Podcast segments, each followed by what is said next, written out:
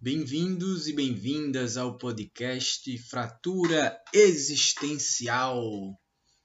O tema do episódio de hoje é a imensa desigualdade salarial que existe entre o futebol masculino e o futebol feminino.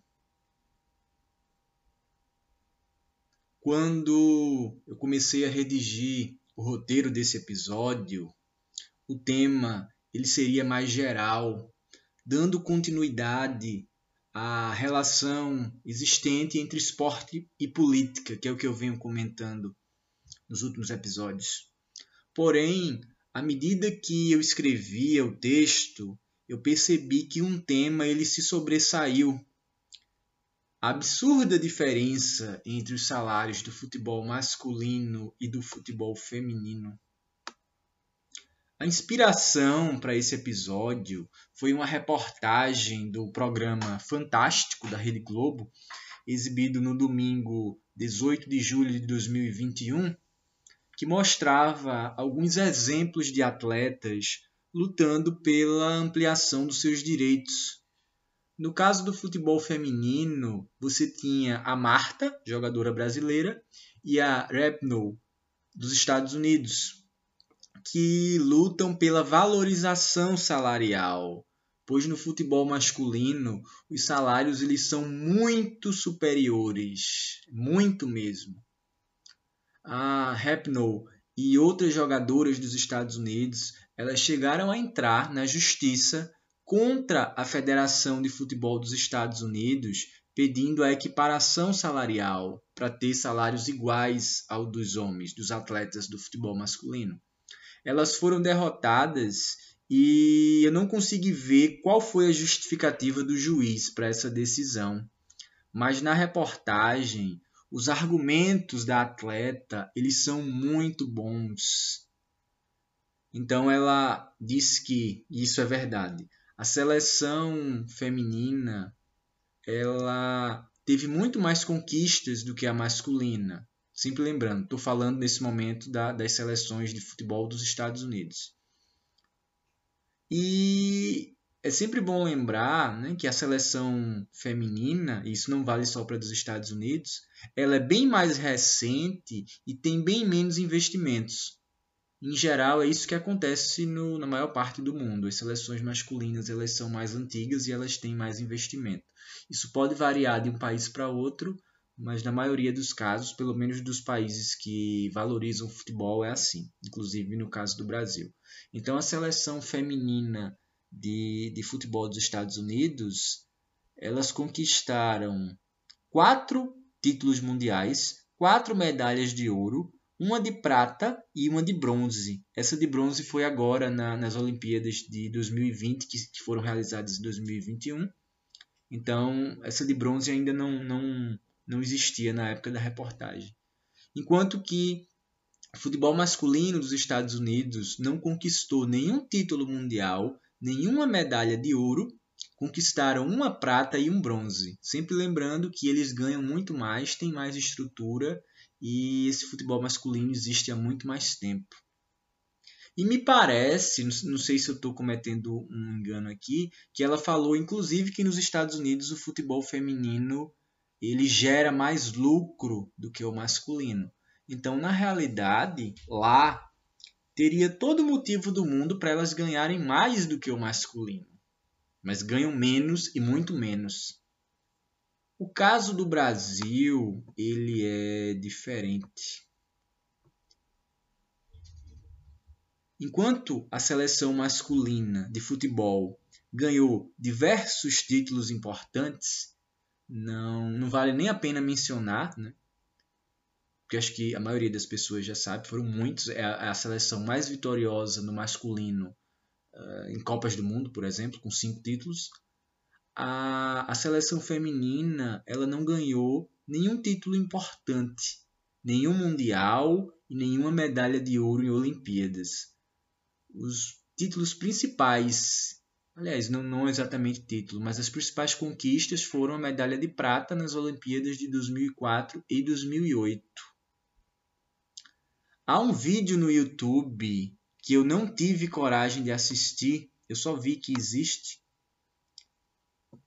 que ele tenta justificar a diferença salarial entre homens e mulheres afirmando que, que acontece porque o futebol feminino no Brasil ele dá pouco lucro, pouca audiência.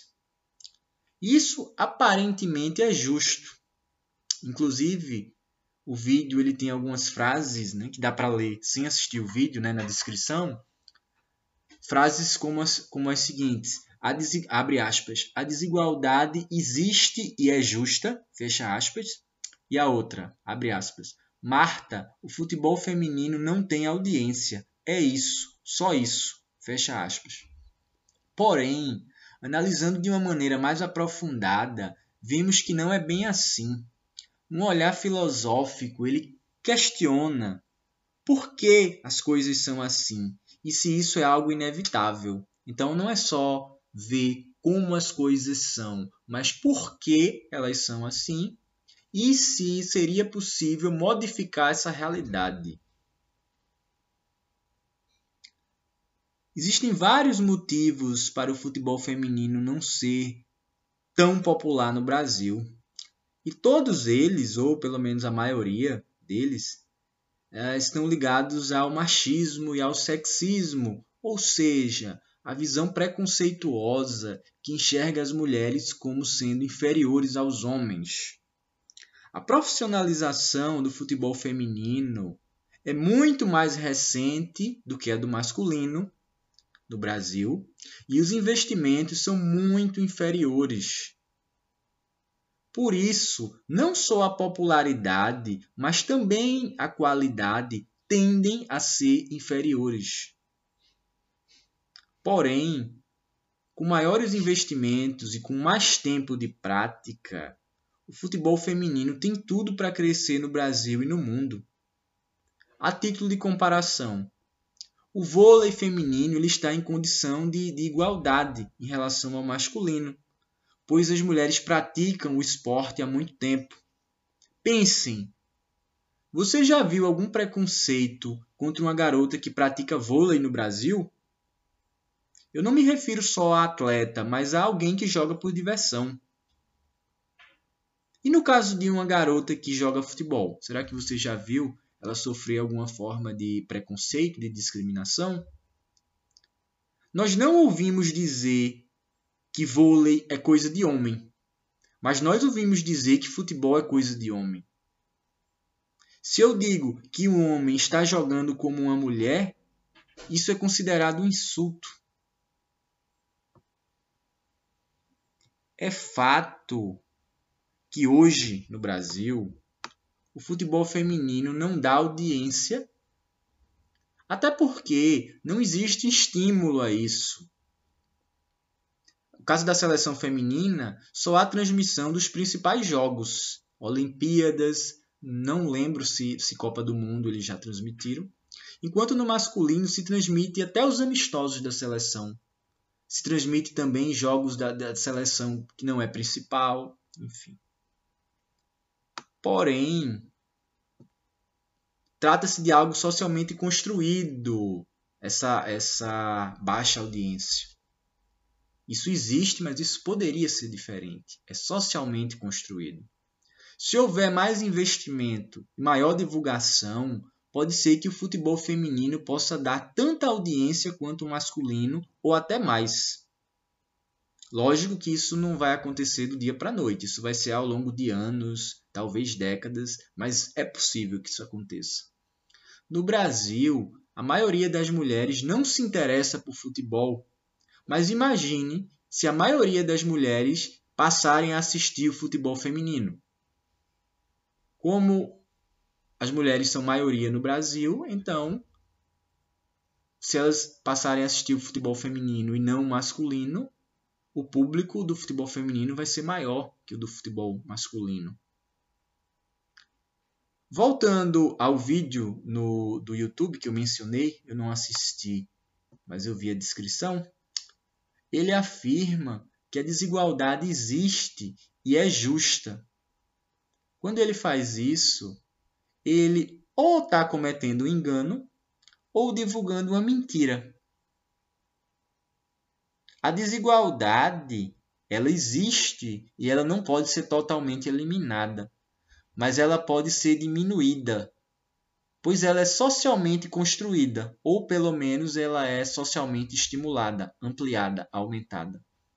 Ou seja, são decisões político-econômicas que fazem com que a desigualdade aumente.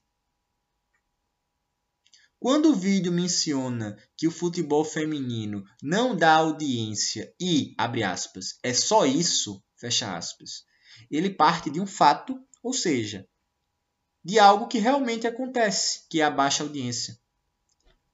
A, mas ao afirmar, abre aspas, é só isso, fecha aspas, ele tenta nos levar a pensar que é assim e pronto.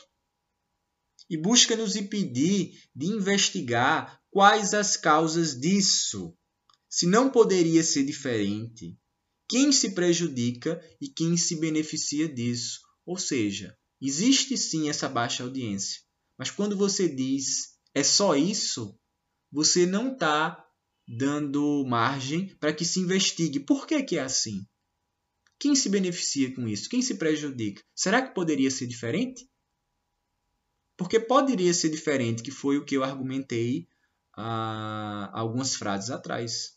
Com mais investimento, com mais divulgação, com mais educação para a gente parar de, de, de ter essa ideia preconceituosa e limitada de que certos esportes eles são apenas para homens, né? Inclusive, vale mencionar o que eu falei no episódio anterior.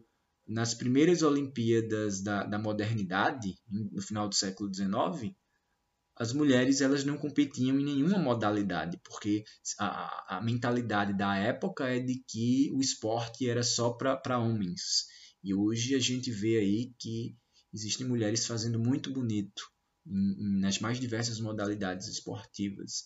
E só um, só um esclarecimento. Quando lá atrás eu falei que existe uma tendência, né, por conta de falta de investimento e por, por ser novo a prática do, por ser nova a prática do futebol profissional entre as mulheres. Então, por isso haveria uma tendência a, além da audiência ser menor, ao, a qualidade ser menor também, eu não estou negando que existam jogadores excelentes, mas até do ponto de vista físico, né? pelo menos foi uma coisa que eu uh, observei. O físico da, das jogadoras de, de vôlei me pareceu ser mais atlético do que das de futebol. E eu não estou falando só do Brasil, não, porque você já tá, tem aí há muitas décadas o, o, o vôlei feminino profissional. No caso do futebol, é uma coisa bem mais recente. Então, ele ainda tem muito que evoluir em termos físicos, em termos táticos, e eu diria que também em termos técnicos. É, algumas são excepcionais jogadoras, mas se você for ver time, os times como um todo, eles ainda deixam tanto a desejar porque a modalidade ela é nova, né? Nova, repito, enquanto uh, profissão. E assim, para a última parte do, do, do áudio agora. Uh, enquanto eu preparava esse roteiro, eu acabei pesquisando mais no YouTube. Eu não assisti nenhum dos vídeos, mas eu vi que há vários vídeos contrários à valorização do futebol feminino e o tom deles me levou à seguinte convicção: não se trata de defender a suposta justiça da desigualdade atual, que o futebol masculino ganha mais porque ele dá mais lucro, porque dá mais audiência. Na realidade, a intenção dessas pessoas é a de impedir que o futebol feminino possa evoluir e aí me ocorreu uma analogia. O futebol feminino é como uma criança, não por ser inferior ao masculino,